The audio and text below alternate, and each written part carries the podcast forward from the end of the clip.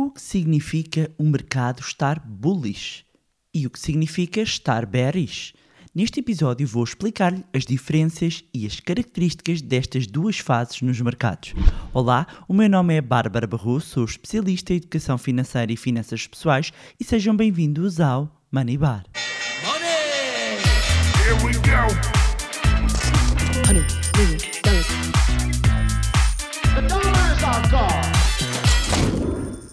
Olá, meus amigos, como é que vocês estão? Espero que estejam todos bem, de saúde, que estejam a aproveitar bem o verão.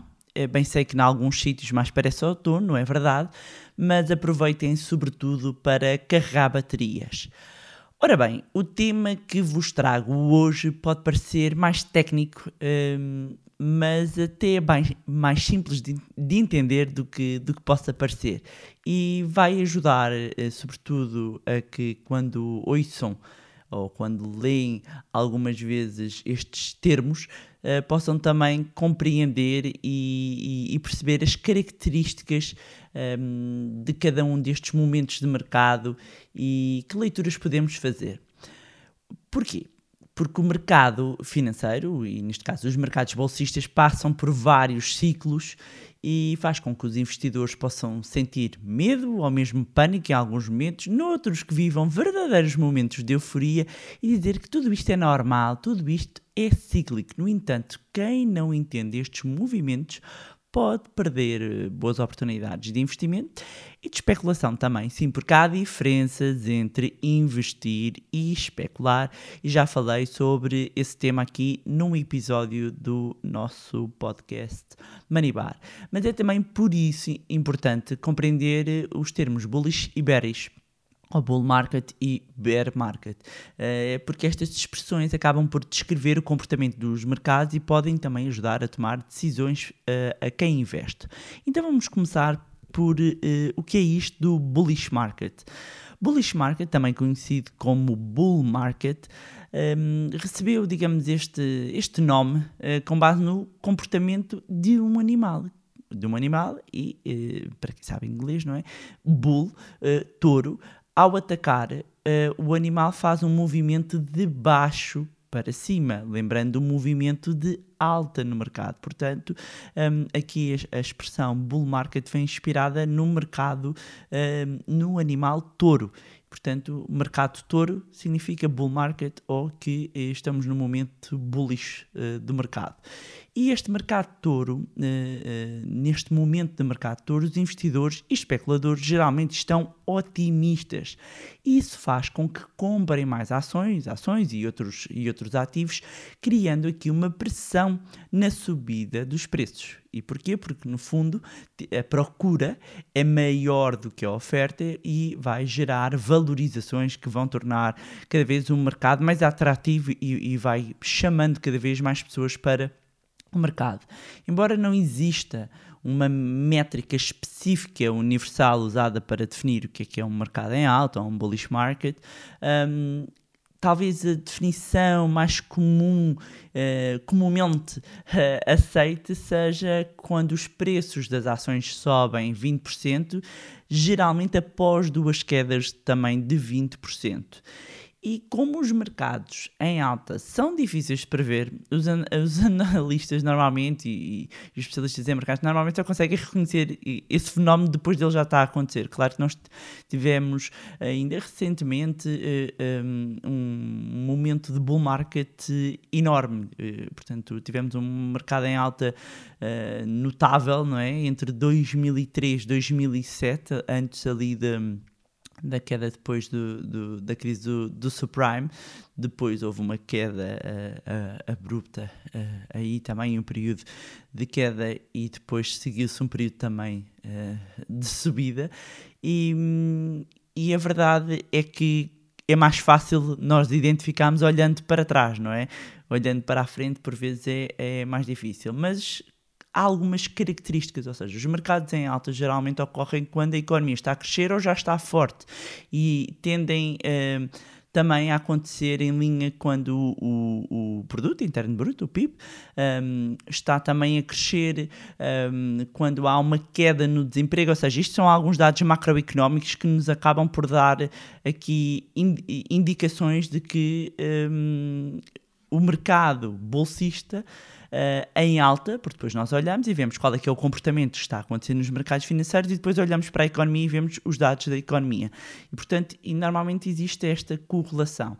Ahm, portanto, quando os mercados estão em alta, eh, isto acaba por se refletir então na economia, olhamos e começamos a ver o PIB a crescer, uma queda no desemprego, eh, também coincide com o aumento dos resultados da, da empresa, das empresas, não é? E nós estamos num momento de eh, apresentação também de resultados e vemos os resultados das empresas, a confiança dos investidores também tende a subir e a aumentar e a reforçar-se quando o mercado está em alta e começa a haver também uma procura eh, mais, mais ativa por, por ações. Além de outro indicador, é um aumento na quantidade da atividade de IPOs. O que, é que são IPOs? Initial Public Offers, entrada de novas empresas em bolsa, ou seja, quando as empresas dispersam capital em bolsa, um, e isto é muito comum haver aqui uma maior euforia, digamos assim, ou seja, mais empresas entrarem em bolsa. E não sei se têm reparado o que tem acontecido nas últimas semanas. Isto muito. uh, havia alguns com alguns IPOs que uh, foram adiados a quando da pandemia e agora nós vemos algumas empresas, inclusivamente tivemos em Portugal, a Greenvolt, um, uh, entrarem em bolsa. Portanto, uh, estes fatores são mais fáceis de. e há fatores e indicadores mais fáceis de quantificar do que outros, e embora os lucros das empresas, ou seja, os bons resultados e os números do desemprego sejam quantificáveis, pode ser mais difícil avaliar, às vezes, o, o sentimento ou o tom dos investidores nos, nos mercados. Hum, porquê? Porque a oferta e a procura dos títulos acaba por, por haver aqui um rebalanceamento. E como? É que a oferta é menor, não é? A procura é maior. Eh, eh, os investidores estão ansiosos por comprar mais títulos, não é? Porque estão muito otimistas. Mas também, ao mesmo tempo, há poucos, não é? Porque se é o sentimento geral, há poucos que estão dispostos hum, a vender. E um mercado é alto, os investidores estão mais dispostos então a, a participar no mercado para eh, obter lucros.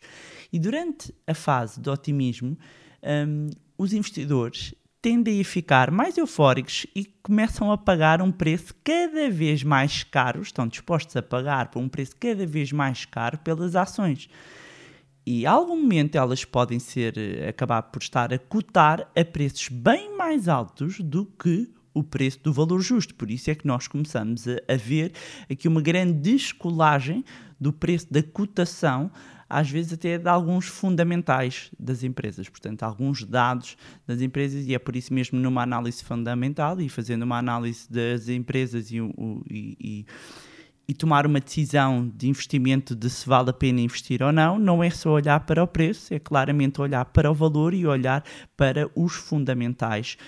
hum, das empresas, pelo menos quem tenha ah, esta perspectiva de investimento em longo prazo, quem siga aqui uma metodologia de análise. Para quem está a especular, normalmente vai estar a olhar sobretudo para oportunidades e para preço e, portanto, não, não estar tão preocupado com, com esta parte. No entanto, quando estamos em cenários de alta de mercado, ou seja, estamos num cenário de bullish, uh, dizer que isto não dura para sempre, não é? E de repente um acontecimento, como nós tivemos a pandemia da Covid-19, um, que ali é por volta de março do, do ano 2000, acaba por se propagar, e é quando o pânico acaba por aterrar nas bolsas, um, vem causar medo aos investidores e especuladores, então encerra-se um bullish market, dando início um bearish market. Então, o que é, que é isto do bear market ou bearish market? É o oposto do mercado em alta, não é? É o mercado em baixa e caracterizado por preços em queda, normalmente envolto num grande pessimismo hum, e, e tal como, como a origem do nome eh, eh, bull market teve um, num animal, também o bear market, neste caso o mercado urso, uh, teve a sua origem num animal. E enquanto o touro, como eu há pouco expliquei, ataca de baixo para cima, o urso, quando ataca, ataca de cima para baixo, fazendo um movimento descendente. e, e acabam por ser eh, estas expressões são metáforas, digamos assim, para ilustrar o movimento no mercado. Portanto, eh, se a tendência for de alta, é um mercado bullish, se a tendência for de baixa, é um mercado bearish.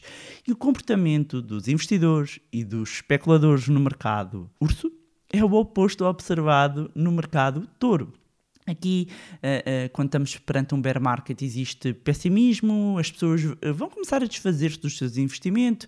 Pode observar-se, é muito mais frequente aqui um comportamento de manada, apesar que tenho também assistido, e isso pode ter a ver com um conjunto de, de, de momento, ou seja, de características do, do atual momento económico que nós vivemos, portanto é algo um bocado maior que tem levado a um comportamento de manada em bull market, o, o que é uh, interessante em termos de, de, análise de finanças comportamentais, mas quando nós estamos perante um momento de bear market, observa-se muito mais o efeito de uh, manada, não é? Ou seja, o pânico uh, é muito mais contagioso, digamos assim, do que a própria euforia. A euforia vem por FOMO. A euforia vem pelo Fear of Missing Out e também já dediquei aqui um episódio um, a esse tema. Uh, é o efeito de eu estou a perder a oportunidade, está toda a gente a ganhar menos eu, não é? Então, relativamente, e voltando aqui para não me perder, relativamente ao bear market, quanto mais investidores vendem os seus ativos, mais eles tendem a desvalorizar-se. Ou seja, porquê? Porque lá está, vai haver um desequilíbrio entre a relação entre a procura e a oferta. E este efeito negativo, tal como no efeito positivo, não uh, se limita apenas ao mercado financeiro. Também aqui vamos verificar uh, aqui um, um alastrar à economia dos países. Um, no cenário de bear market verificamos uma redução do PIB, um aumento da inflação, aumento do desemprego, às vezes das taxas de juro, endividamento na indústria, são outras consequências também possíveis. Ou seja, com isto já vos estou aqui a mostrar como nós temos que olhar para o big picture, que às vezes estamos só centrados ali nas oscilações dos preços, mas quando fazemos uma análise da bolsa e, e, e das empresas, uh, é muito maior. Devemos olhar para um picture, para, para o cenário, o enquadramento deve ser muito maior. Nesta fase de mercado é também o momento em que os especuladores, alguns especuladores, prevendo que um ativo, uma ação se vai desvalorizar, podem realizar vendas a descoberto. Isto significa o quê? Alugar ações para vendê-las, uh, uh, alugam ações, vendem e em seguir compram e devolvem o que alugaram, ou seja, ganham aqui com o diferencial, claramente numa tentativa de lucrar com a queda dos títulos. Também nestes momentos da bear market há investidores que aproveitam a fase das ações estarem em baixa para comprar e para reforçarem para as suas carteiras. Isto faz com que a tendência de baixo seja atenuada, ou seja, e o mercado começa a recuperar. E foi exatamente isso que aconteceu em 2020, ou seja, no começo da pandemia o pânico foi generalizado, levou a uma queda abrupta das bolsas a nível mundial, mas nos meses seguintes o mercado recuperou-se e entrou num novo ciclo de alta. E porquê que é importante entendermos os conceitos então de bullish e bear market? Um, é importante uh, uh, compreender não é só as características, mas o que é que fazemos com este conhecimento. Então, deixar aqui alguns uh, pontos. Relativamente à especulação, e tenho estado aqui muito a separar a especulação de investimento, porque é diferente.